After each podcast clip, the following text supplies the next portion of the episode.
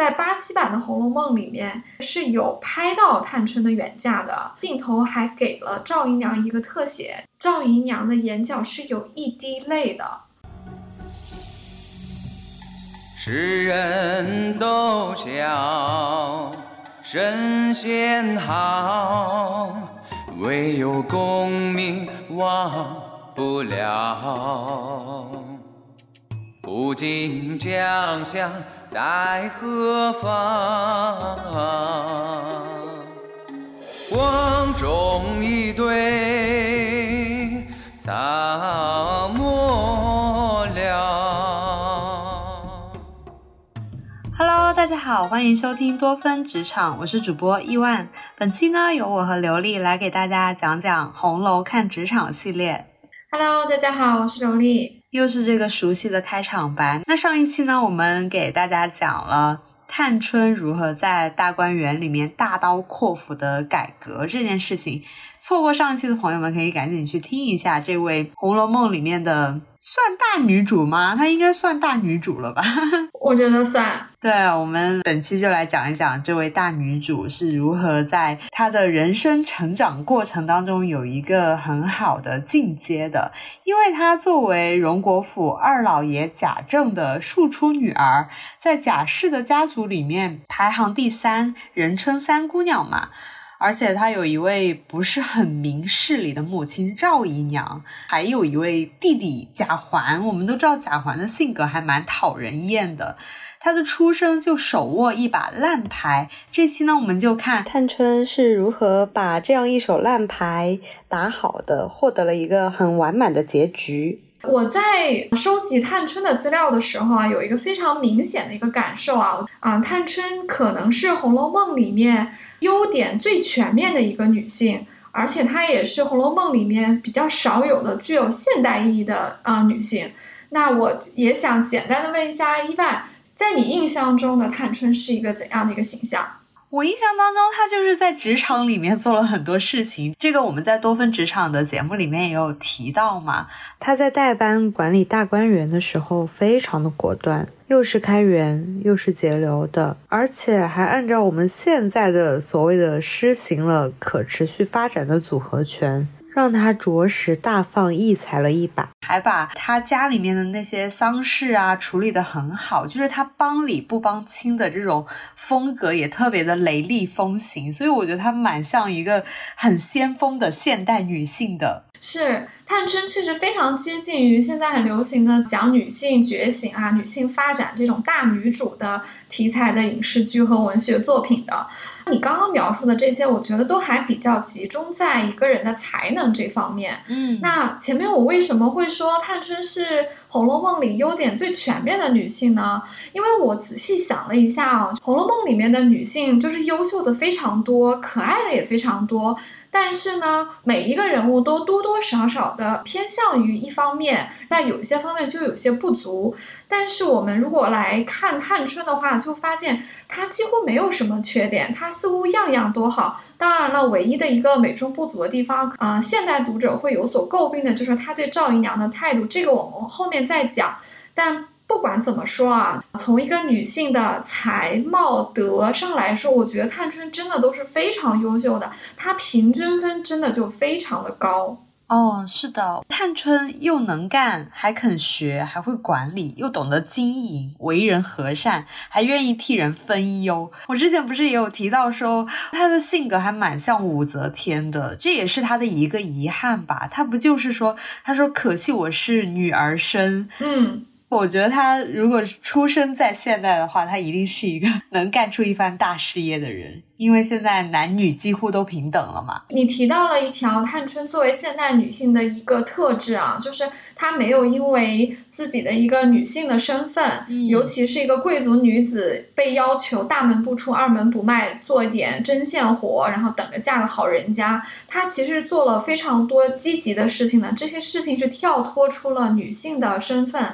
甚至是一个男性才会做的事情，但是呢，我又略略不太同意武则天那个比喻啊，因为 呃，武则天其实为了目的是不打手段的，但探春其实非常的有原则，而且她心也非常的善良。这个等一下我们也可以展开啊。嗯，我说她的性格像武则天，并不是因为我觉得她的品质像武则天。我只是觉得他跟武则天一样的地方就在于，他们都摒弃了古人那种传统的男主外女主内的禁锢的思想，非常的敢想敢做。考虑一件事情的本质上的时候，就会抛除性别，男人可以做的事情，女人也可以做。这个想法就非常的符合我们现代女性创造我们自己独立的生活。就像现在的迪士尼公主也是可以救王子的。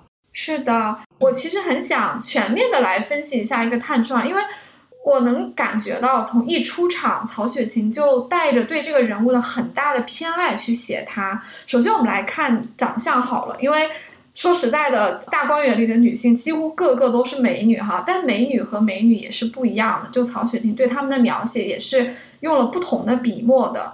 那你看，探春在第三回就是林黛玉进贾府的时候就出场了。那这一次的出场呢，其实是借用黛玉的视角来看的。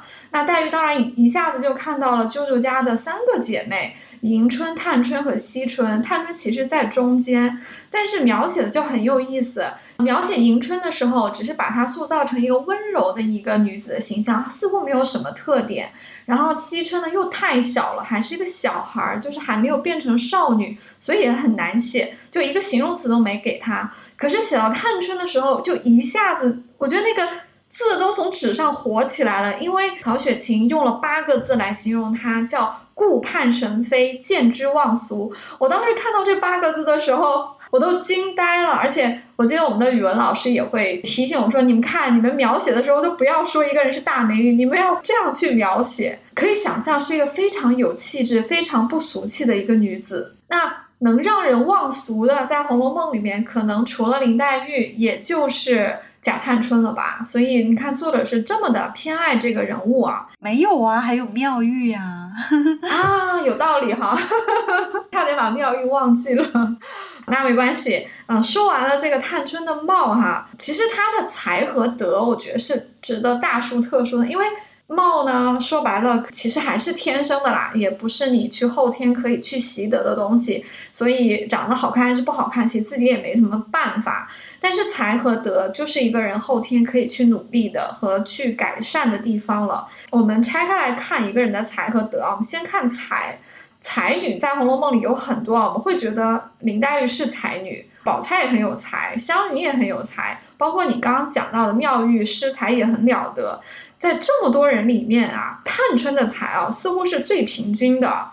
一方面，她也会写诗，她还会书法啊；另一方面呢，他很会收拾他的房间，他品味又很高，然后他还特别有组织才能。大观园的诗社其实就是他发起的。探春基本上是样样都可以，虽然他不一定每一样都是第一名，但是他真的就是每一样都很好。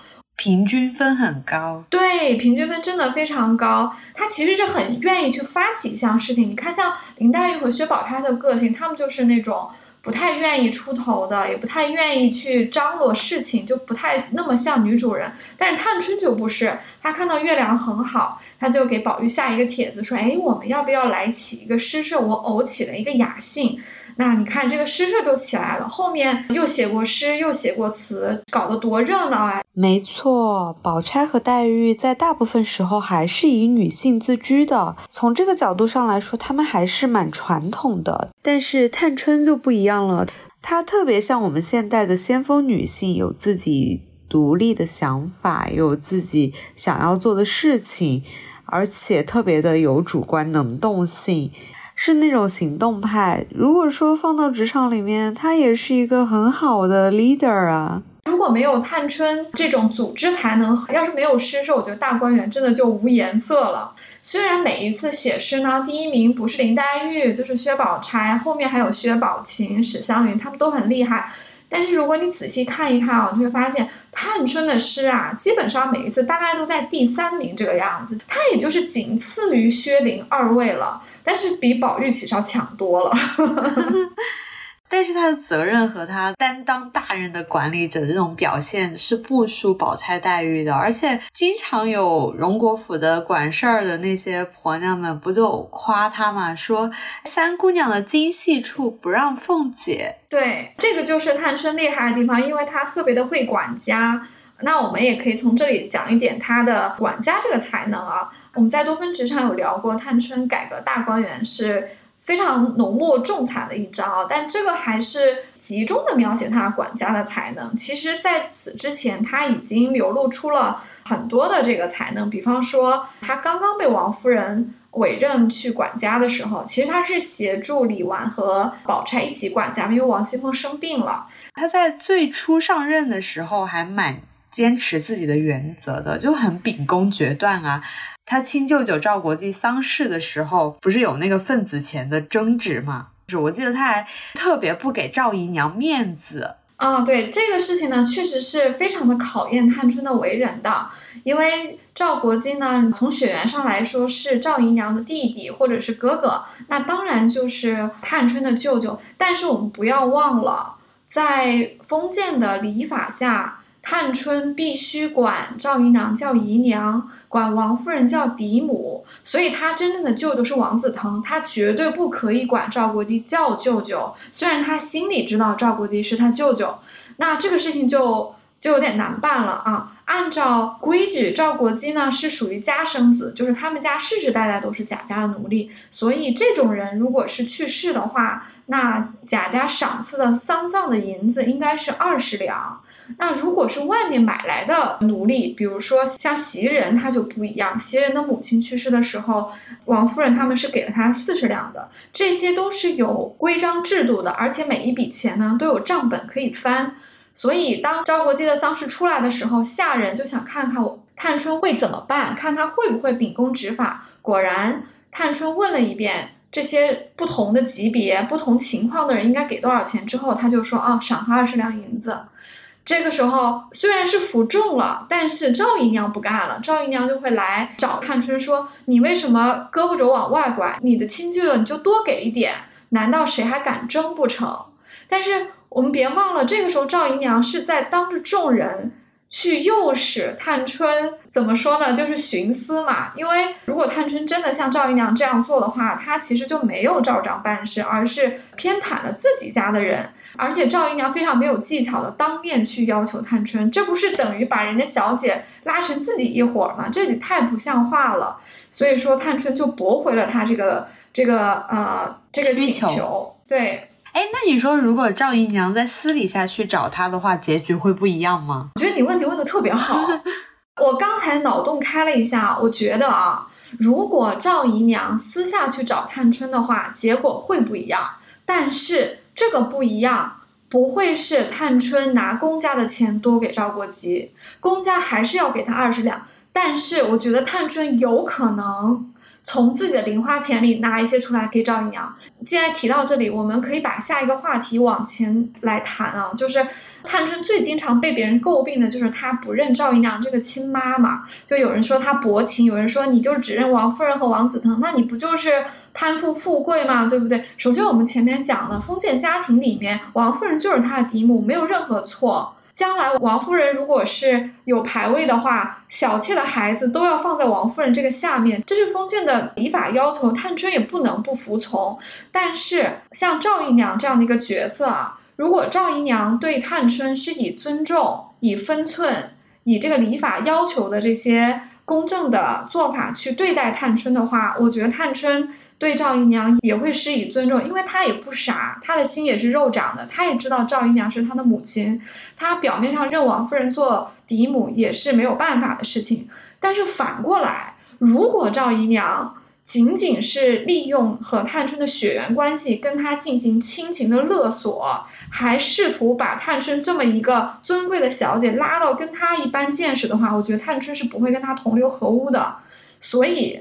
以这么一个框架来看，如果赵姨娘是一个懂事的人，她在外面给她的这个亲生女儿以尊重，没有在人前就大闹一场。她私下里去找了探春，说了一下赵无极的这个丧事，动之以情，晓之以理的话，我相信啊，探春会这么做，她会公家该给你二十两还是给二十两，但是我贾探春，我有私房钱，拿一些给你，给姨娘，可以给赵家再多一些丧葬的银子。我觉得这件事情探春绝对做得出来，因为她其实是一个非常慷慨。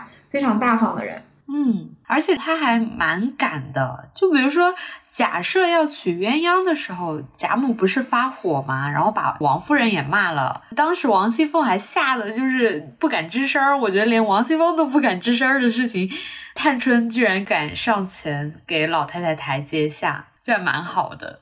我们也可以来讲讲这个哈，其实就是王夫人的大伯子，就是假设她想娶。贾母身边的大丫鬟鸳鸯，相当于说你看上了啊老板的大秘嘛，非要娶人家做小老婆，还拜托自己的老婆就是邢夫人，邢夫人就是王夫人的嫂子，他俩是妯娌的关系，来向老太太求情。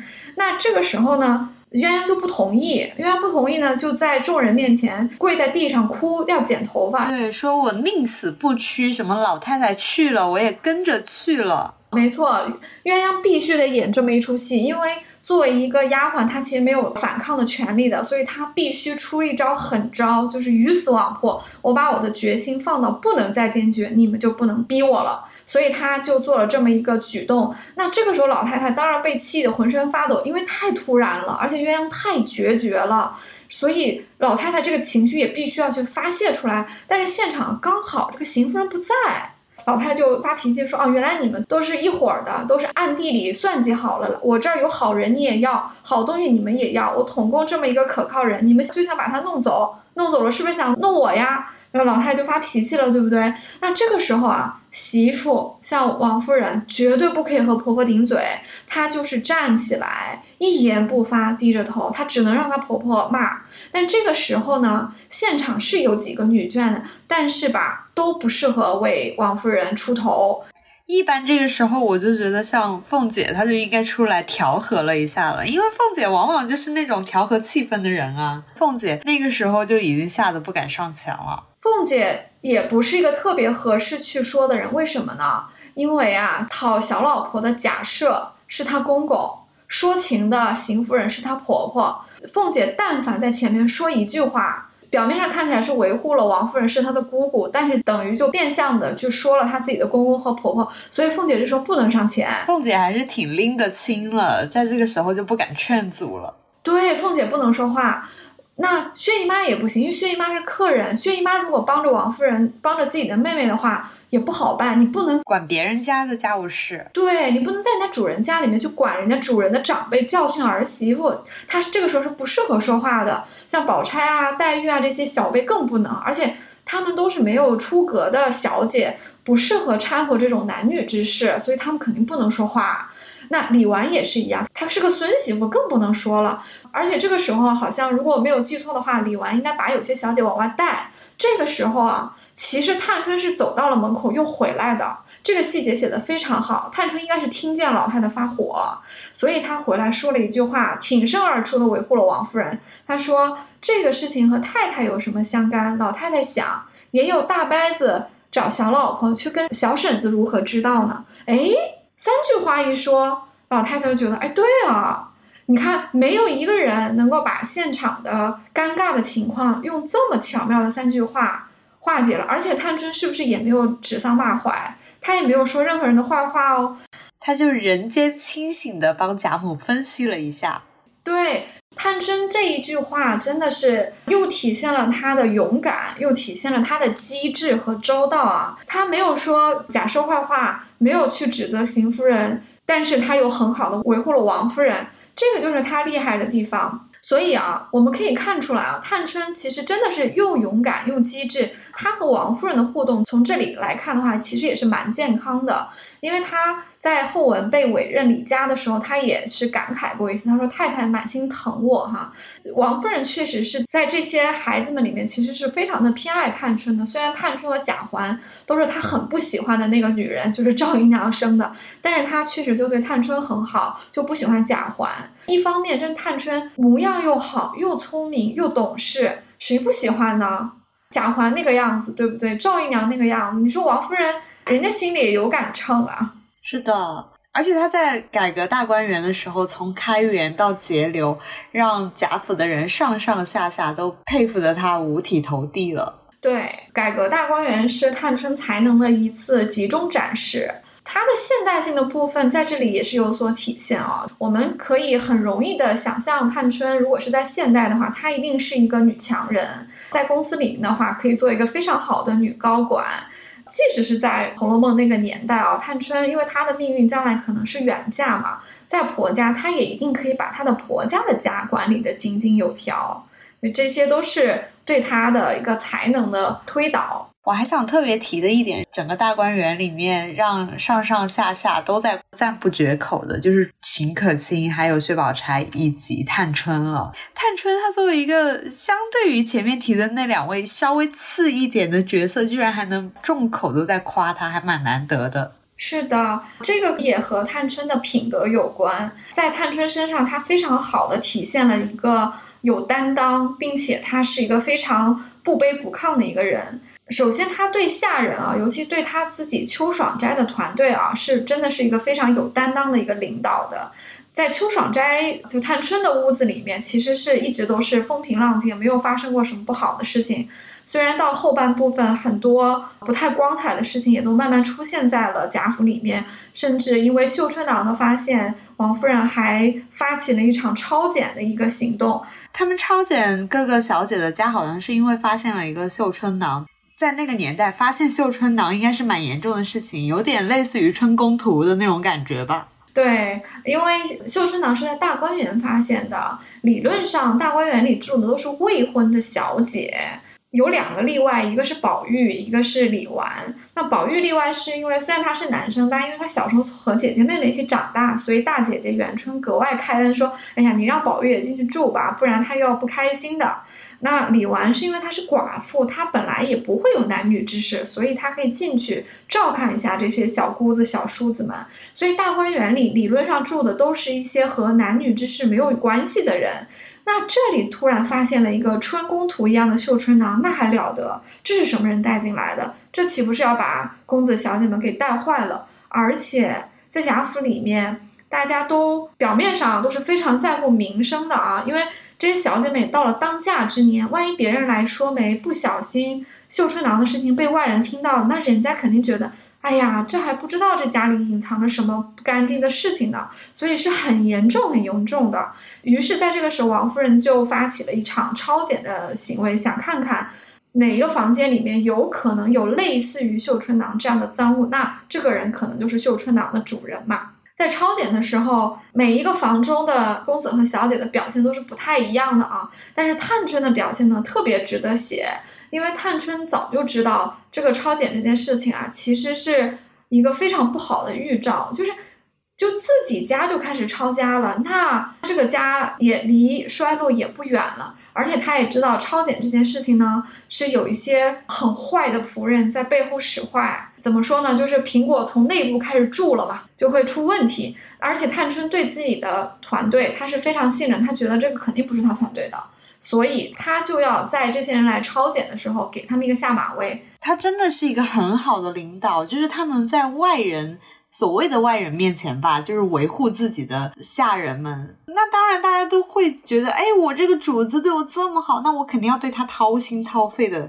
是的，而且当着凤姐和王善宝的面啊，当然探春知道这事儿跟凤姐没有关系啊，她那些话都是说给王善宝这些坏人听的啊。她就当着他们的面说：“我最歹毒了，我的丫鬟们偷来的东西都在我这儿藏着呢。你们要不就搜我好了，他们谁也不敢藏，你们来搜好了。”他这番话的潜台词就是说，你可以搜我，因为我也确实没有。你要有胆，你就敢来搜我，因为我是小姐，我知道你没那个胆。但是你要是敢搜我的下人，我是把他们保下来了，看你们有没有胆敢这么做。所以果然这些人是没有去搜查的。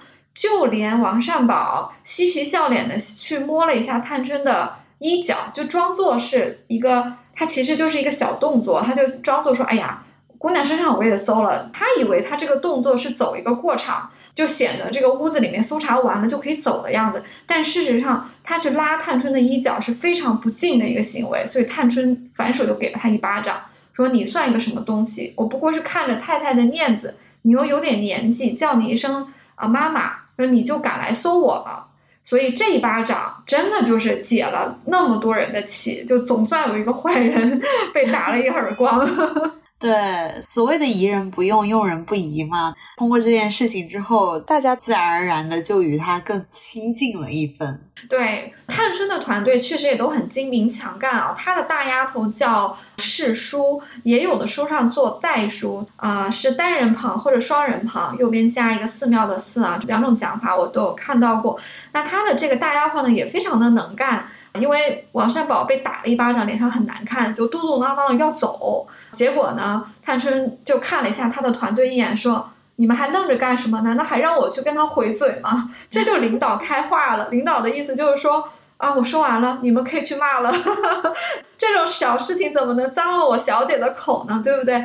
果然啊，世叔啊就冲着窗外。对王善保说：“您老果然愿意回家去，倒好了，只怕舍不得。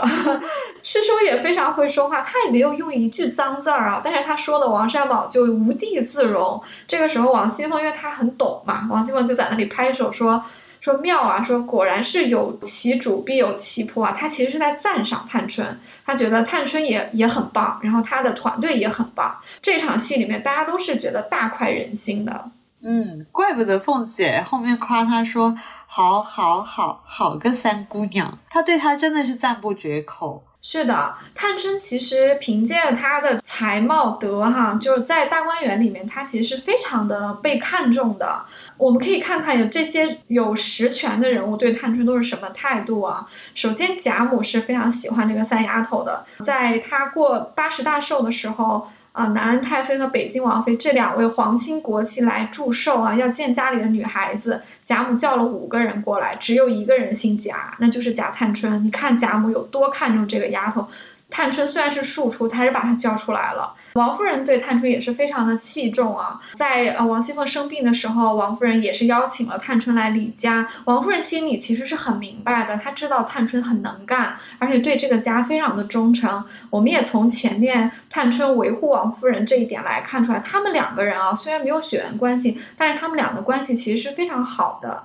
那大观园里面其他的掌权的人物，比如说像凤姐，像你前面说的，凤姐其实也非常的欣赏探春，有凤姐在背后的支持，探春离家呀，改革大观园啊，都少了很多的阻力。其他的人，比如说像宝玉啊这些非常受宠的人，还有黛玉，还有宝钗，其实他们都和探春的关系特别的好，所以探春在大观园里面这个主子辈里面的口碑真的是非常好的。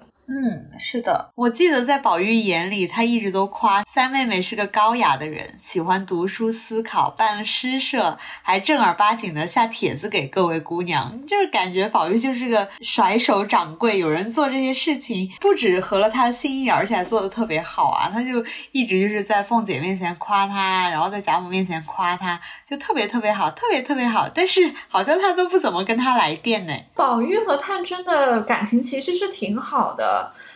但是宝玉，因为他很小的时候就有了林黛玉作为一个 soul mate，所以他和其他的姐姐妹妹们再好，你也会觉得没有林黛玉那么好。看起来宝玉和探春的关系好像没有那么近，其实他们俩还是挺好的。我记得有一个小细节啊，就是探春有一次偷偷拉他到边上说：“哎呀，我攒了一些零花钱，你能不能请小子们出门的时候给我带一些东西回来？”探春点名要的那些东西都是一些很朴拙、很漂亮的工艺品。然后他还给了宝玉钱嘛，托他去买啊。有人就说啊，说哎呀，你看探春和宝玉这么身份，让哥哥买点东西还要给钱，我觉得这个有点吹毛求疵了啊。因为毕竟是探春想要买这个东西嘛，你去找别人买的时候，你当然要先主动提出来说，哎，我托你买一点东西。他把这个钱给宝玉没有什么问题啦。倒是从中我觉得是可以看出来，他们兄妹两个人是很亲密的。因为其实贾环也是个公子哥儿，他也可以托贾环的小厮们，或者是贾环奶妈的儿子们帮他买，他没有，他还是跟宝玉关系更好。而且买这些小玩意儿，这种悄悄话也是他们俩之间说的，他们两个人的感情还是不错的，而且也可以从中体现出来，探春的眼光非常好啊，他不是很喜欢那些名贵的、金碧辉煌的。金银做的东西，他喜欢这些民间工艺品，就是泥做的、竹子做的那些东西啊，所以我觉得探春还是挺有品味，就像宝玉说的，对，挺挺高雅。你看他的秋爽斋也是，他的秋爽斋不像别人的房间是没有隔成一间一间的，就是没有隔断的，所以是一个大间，就像我们现代人的这个 studio。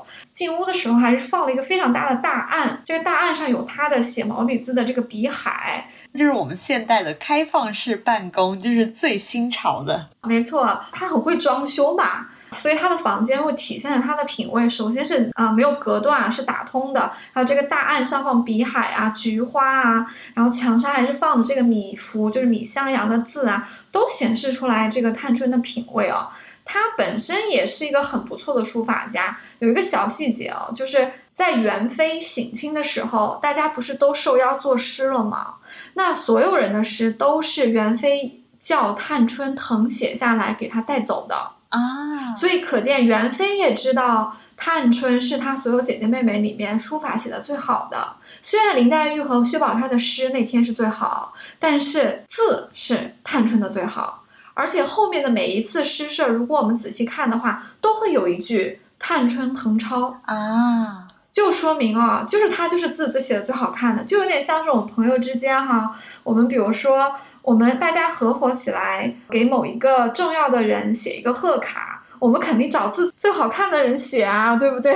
对，现在淘宝也有代写的这种。如果探春在现代，她可以开一家淘宝店。对对对，探春的才艺绝对是可以让她生活的 很好。同样是赵姨娘的孩子，宝玉对探春是这种欣赏和怜惜，他为什么对贾环是讨厌和训斥的这种感觉呢？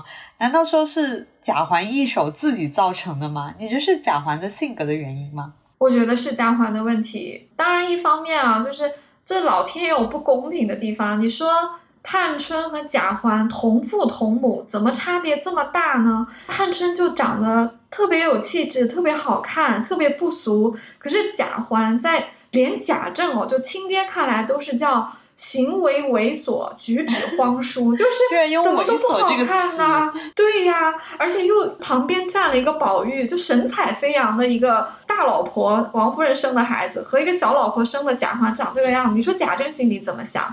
但是探春就不一样，大家都说她是老瓜窝里飞出的凤凰嘛，就是。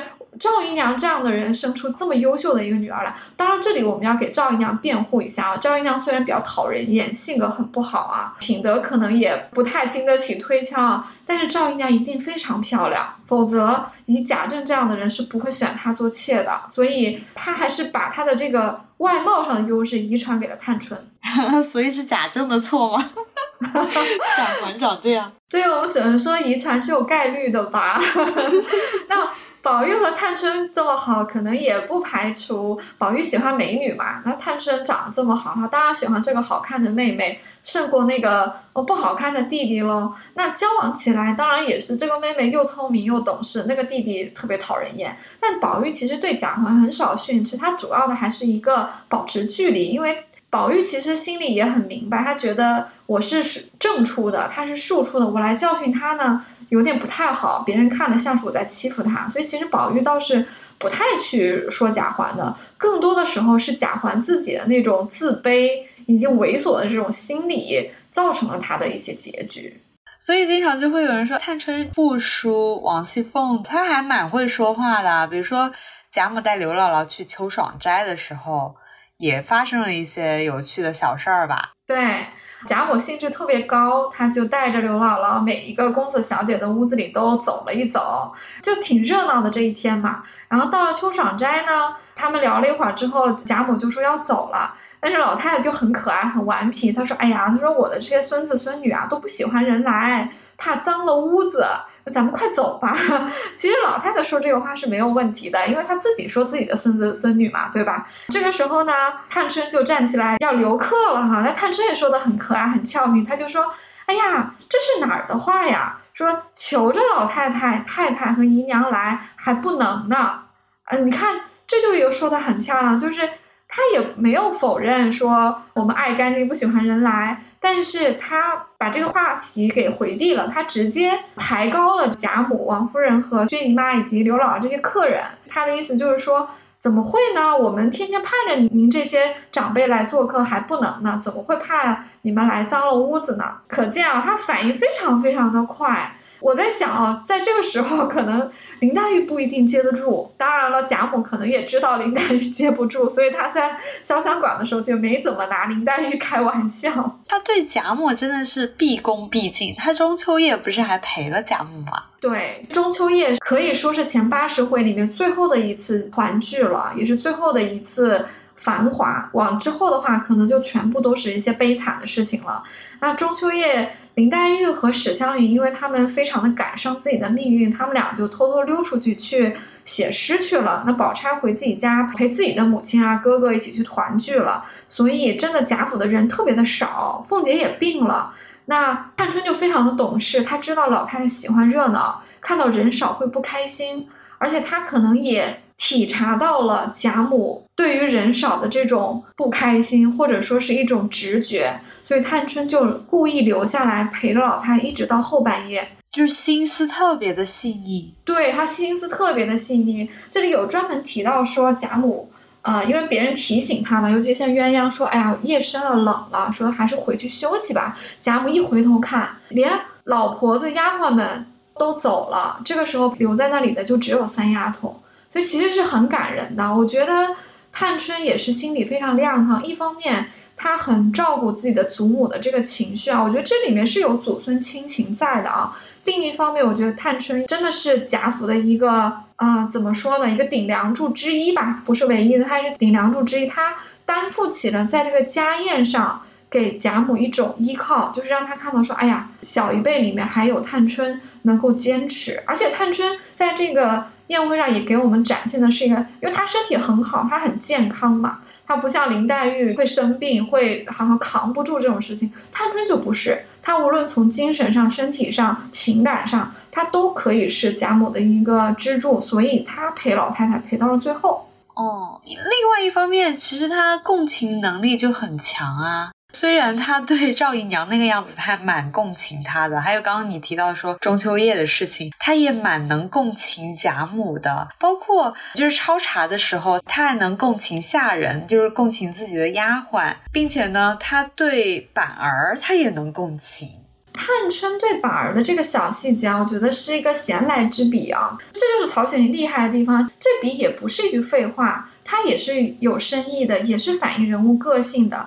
你看刘姥姥和板儿就没有去别人的房间有什么互动，因为别的公子小姐姐可能就和刘姥姥啊、板儿这种农村的老妇人，呃，小顽童没有什么互动，也爱干净，有洁癖。但是板儿在探春的房间看到这个大佛手，他就想伸手要。板儿敢伸手要，就说明探春没有给他一种距离感。对，所以板儿就敢，他就想要。然后探春是笑着拿给他说：“玩吧，吃不得的。”你看，这其实是一个很温柔的话，因为体现出来探春很同情、很关爱这一个农村来的一个小孩嘛，所以他拿这个东西给他。很多人说这个是一个伏笔，因为板儿得到佛手之后，他到最后就娶了王熙凤的女儿乔姐。我非常同意，我觉得基本上所有的线索都指向了板儿和乔姐的这个婚事啊，这不是唯一的线索。虽然在这出戏里面，板儿和乔姐，因为他们俩都喜欢对方手里的这个东西，所以他们俩拿佛手和柚子互相做了一个交换嘛，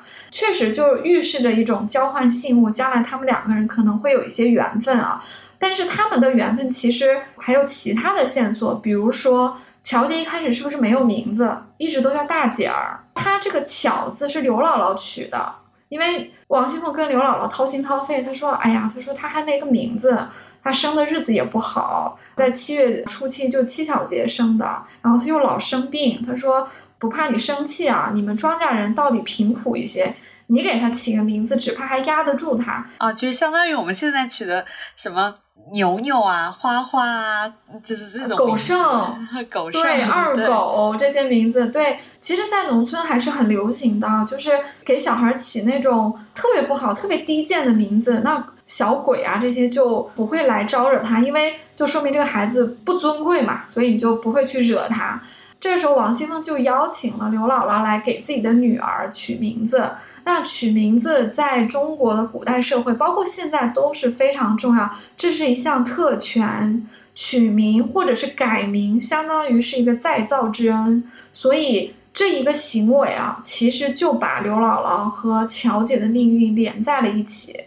是的，我刚刚不是 Q 到说，我说，哎，他挺像武则天的，是因为他之前说了一句话，我印象还蛮深刻的。他说：“我但凡是个男人，可以出得去，我必早走了，立一番事业，那时自有我一番道理。偏是我是女孩家，一句多话也没有我乱说的。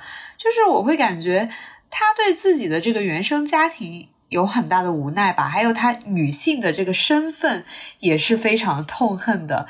那她到最后究竟有没有到外面干一番事业，扬眉吐气呢？我们可以来开一下脑洞，从她的原生家庭以及她最后的结局来分析一下。嗯，我觉得是有的。呃，我相信探春是红楼女性里面不多的脱离了她原有的红颜薄命这个命运的人物的。虽然远嫁不算是一个特别美满的一个结局啊，毕竟这样就见不到自己的父母了。但是相比于其他香消玉殒的女性来说，这还是一个不错的结局。探春的结局，我们比较公认的是她将来是远嫁的。那这里在书中呢是有多次的线索的。首先在第五回的判词里面啊，就有一个地方是提到探春的，叫这个画上是画着两个人放风筝。一片大海，一只大船，船中有一女子，掩面涕泣之状。配的诗呢是叫“才自精明，志自高，生于末世，运偏消。清明涕送江边望，千里东风一梦遥。”这诗写的非常的漂亮啊，意境却是非常的惆怅。他就是在描述这个画里面这个女子啊，坐着大船，其实是要去远嫁的，就离开了生她养她的娘家。去到了婆家去，那这个是最早的时候对探春命运的一个预言啊。其实这个预言在后面又重复了两次，有一次是在大家一起玩乐的时候去抽花签，探春抽到的是杏花，那这个签上写的呢是得此签者必得贵婿。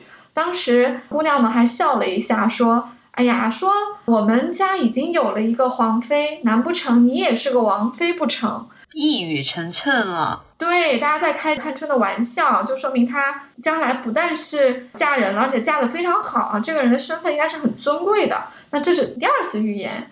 第三次呢，是他们在清明节放风筝的时候，你看清明和风筝是不是在第五回的判词里重复出现了？这一次放风筝的时候呢，大家都放了不同的风筝。其实这次的风筝都在预示着主人公的不同的命运，但我们可以先挑探春来讲啊。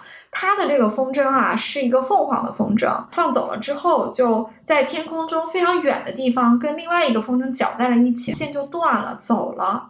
其实也是在寓意啊，就是探春这个风筝没有落单嘛，因为她相遇到了另外一个风筝，而它是一个凤凰，所以其实也是对她将来会嫁人以及离开这个家的一个预言。鉴于线索这么多啊，我们是有理由相信探春的结局是远嫁的，何况。在书中已经有这个北京王妃啊、南安太妃来家里的时候看女孩子了，所以我们也猜测一下，他们是不是来想给适龄的女生去说媒？哎，你觉得他远嫁之后会帮到落败的荣国府吗？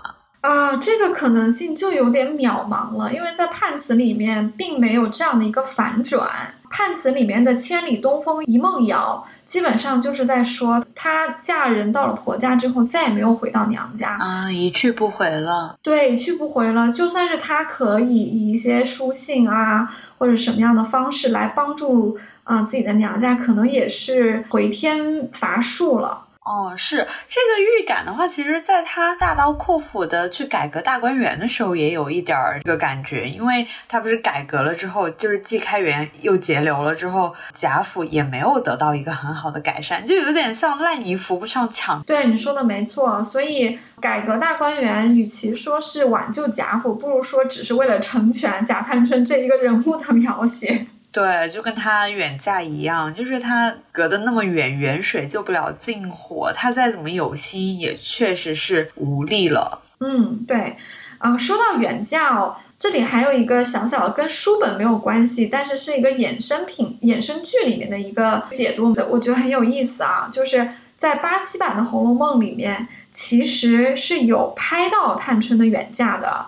那这个时候呢，镜头还给了赵姨娘一个特写，就是赵姨娘的眼角是有一滴泪的。哇，好细节哦！对我看到这里的时候，我觉得我心里面好像有一个柔软的地方被触动到。我觉得导演是一个非常悲天悯人的人，因为曹雪芹从来不觉得人是万恶的，他对每个人物都是施以同情的，哪怕有些人是很讨厌，曹雪芹也是对他施以同情的。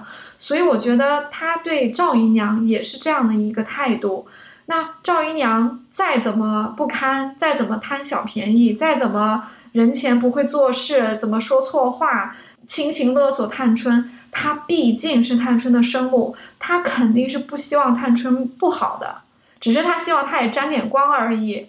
我经常就会觉得，比如说探春好不容易在王夫人那里得到了一点信任，赵姨娘就会很不顾面子的，时不时的在众人面前兜出探春的出身嘛，就说你别忘了我才是你亲娘什么的，就特别的不顾面子。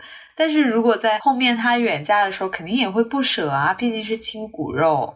就是她虽然道德绑架了她，但其实她还是希望她过得好的。人性都还蛮复杂的，是人性非常复杂。我也能感觉到曹雪芹对赵姨娘这个人物也是投射了哀其不幸，怒其不争。因为赵姨娘的很多不堪的行为，完全是因为她没有受过什么教育啊，她是一个底层的奴隶啊，她只是长得好看，被贾政收为姨娘的。你指望她处事待人接物、知书达理，怎么可能呢？她的这个表现就是一个底层的一个女子的一个正常的表现，但是在她自己的亲生骨肉远嫁，她以后再也见不到的场景上，赵姨娘眼角的这一滴泪，我觉得是作者对她人性光辉很大的一个肯定，他是看到了赵姨娘身上有人性的地方。从这几个方面去剖析人物的话，也能看得出来，《红楼梦》真的是一本环环相扣、情节非常紧凑的小说。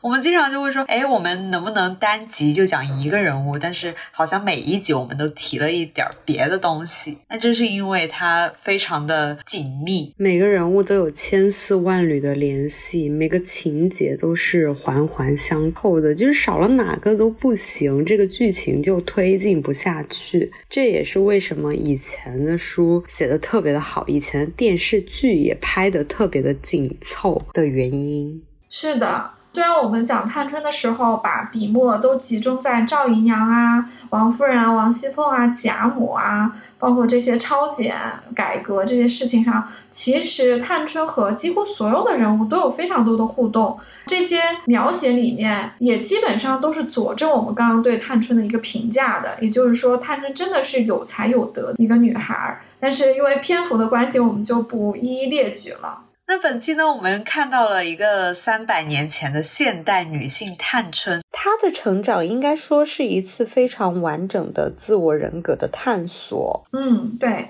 她是一个非常有先锋意义的女性。一方面体现在她作为一个女性，她不局限于自己女性的角色，而是敢作敢为，敢做一些只有男性才敢尝试的，比如说李家改革这样的一些大手笔的事情。另一方面呢，她也很好的处理了她的原生家庭的问题，她没有受到赵姨娘的亲情的勒索的一个局限，活出了她自己的人格，成为贾府里面真的是一个一等一的优秀的、备受大家尊敬和喜爱的一个三小姐。那她的命运呢，从某种程度上也是她自己争取来的。远嫁也许不算是非常的圆满。但是在《红楼众女儿》里面，我还是觉得探春的后半生是过得比较幸福的。如果你对探春有一些感同身受的感触和回忆的话，欢迎留言给我们。如果你有一个让你非常无奈的原生家庭，也可以给我们讲讲你的故事。当然，如果你跟探春一样，在职场上有非常细致的帅才的能力，也欢迎跟我们分享你的经验。那本期的节目就到这里，感谢刘丽，我是伊万，我是刘丽，我们下期再见，拜拜，拜拜。世人都晓神仙好，只有金银忘不了。终朝之恨俱无多，积道多时。